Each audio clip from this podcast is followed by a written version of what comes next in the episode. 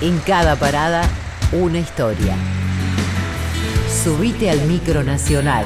Conduce Juan Ignacio Provéndola.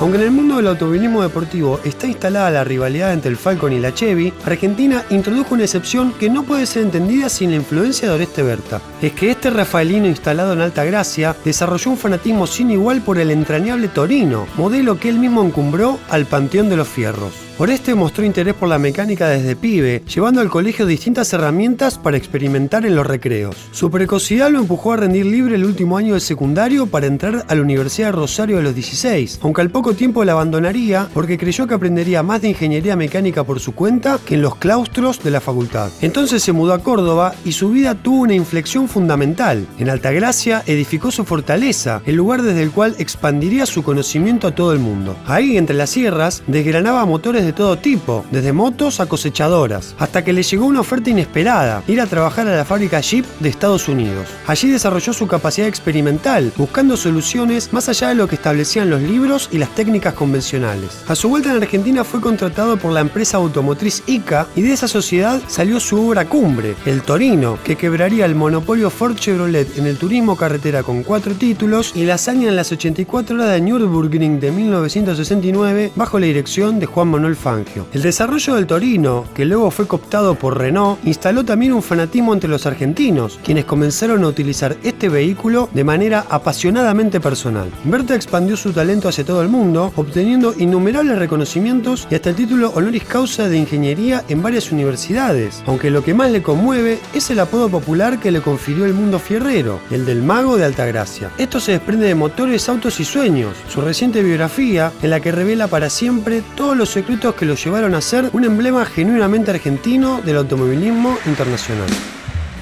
En la próxima parada, una nueva aventura. Micronacional, recorriendo el país a través de sus historias.